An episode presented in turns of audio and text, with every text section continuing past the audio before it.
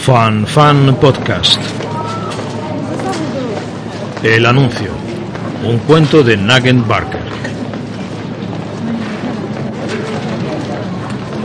Hacia las 3 de la tarde de un caluroso día de agosto, un hombre alto y con cara de persona estudiosa salió de una bocacalle y empezó a caminar sin prisa por aquella importante arteria urbana entre el ruido del tráfico. La gente tropezaba con él a cada dos pasos y entonces él, levantando los ojos del suelo, se disculpaba con la mirada. Cuando se dio cuenta de que estaba a punto de entrar en la biblioteca pública, una amarga sonrisa se dibujó en su rostro y se quedó inmóvil un instante mirando fijamente las dos manchas de sol que espejeaban en sus zapatos. La fuerza de la costumbre lo había llevado hasta allí, a mitad de las escaleras de acceso a la biblioteca. El sitio al que primero había pensado dirigirse estaba a un centenar de yardas más allá en la misma calle. De pronto se vio ante el mostrador en donde se devuelven los libros y se pagan las multas. El rostro familiar de la joven le sonrió con sus gruesos labios y se sintió reconfortado. Se apresuró a devolverle la sonrisa al tiempo que le decía No vengo a devolver ningún libro sino a llevarme alguno. Y acto seguido se pasó más de una hora hojeando libros. Empezó dándose una vuelta por los estantes de narrativa Austin, Balzac, Chekhov, Conrad, Flaubert, nombres que en aquella calurosa tarde en que cada minuto parecía una hora y su mente toda esperaba en suspenso, traían vívidamente a su memoria personajes y escenas con los que tanto había disfrutado y la certeza de que volverían a colmarle de placer. A veces un súbito impulso lo llevaba a tocar algún libro con sus finos dedos, pero hasta que no llegó a Gautier no sacó ninguno de su sitio, y entonces, apartándose de los estantes, leyó por sexta o séptima vez en su vida la descripción de la vieja mansión del capitán Fracas. La desolación del pasaje encajaba perfectamente con su estado de ánimo. Oyó una vez más el croar de las ranas en el río, Volvió a ver la techumbre de tejas rojas, parcheada como si tuviera lepra, las vigas contra las que se estrellaban en su vuelo los murciélagos, las rotas contraventanas, la gruta poblada de estatuas en el jardín invadido por la maleza. Y minutos después volvió a vagar sin rumbo por entre los estantes de la biblioteca. Refrescó su corazón con nombres tales como Singapur, Macassar o Karimata. Escuchó la apasionada música amorosa que Freya Nelson o Nielsen tocaba en una de las siete islas. El ánimo que lo llevaba a abrir este o aquel libro cambiaba pronto de norte. Enseguida buscaba otro ambiente, otro autor, y los iba escogiendo con criterio seguro. Dejó a Conrad y buscó a continuación el abrupto pasaje del duelo de Chekhov. Los personajes habían salido a merendar al campo y las sombras del crepúsculo se cernían ya sobre ellos. Unas piedras dispersas por la pradera le servían de asiento. Había una manta de viaje extendida en el suelo y una fogata encendida. A su alrededor altas montañas dibujaban su mole contra el cielo. Formaban un marco imponente que parecía tener a raya los frágiles nervios a punto de estallar de los excursionistas. La sección de préstamos era vasta y fría. Al otro lado de los ventanales que daban a poniente un jardín relucía al sol. El hombre vagaba en silencio de libro en libro.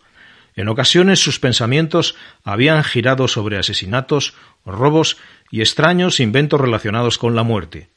Noches en las que el arte sombrío de la novela policíaca había ejercido en él un efecto sedante, permitiéndole conciliar un sueño profundo. Tales eran los relatos que ahora empezaba a hojear. Pasaba nerviosamente las gruesas hojas e iba leyendo los sugestivos títulos de los capítulos, y todo el tiempo una expresión de angustia no exenta de horror contraía su rostro. De los estantes de narrativa pasó a los de otros géneros, y su pálida mano, que brillaba a la luz del sol, sacó un ejemplar del libro de criminales notables de H. B. Irving.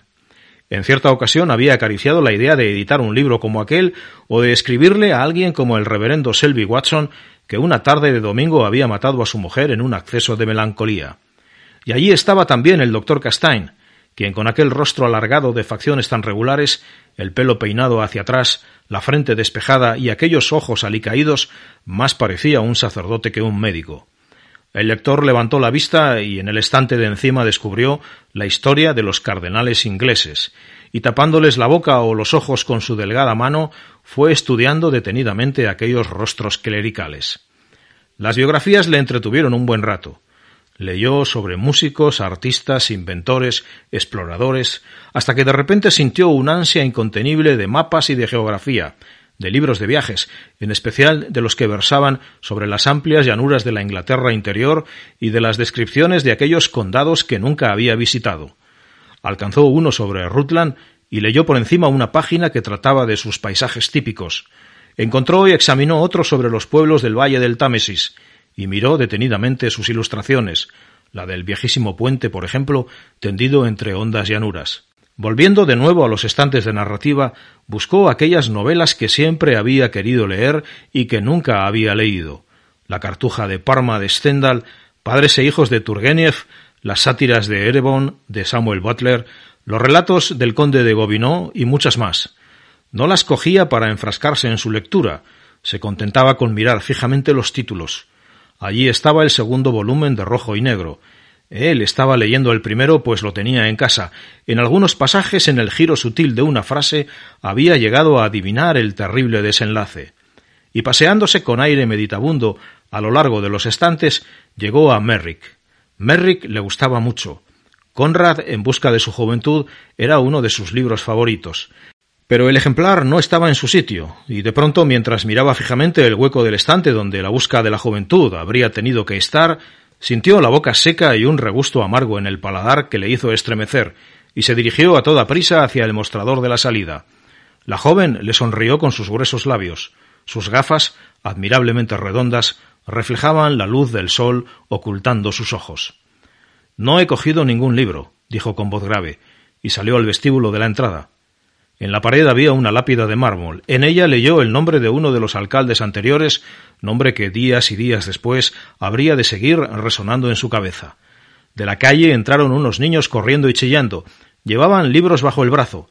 Tropezaron con él y luego desaparecieron por la puerta de la sección infantil.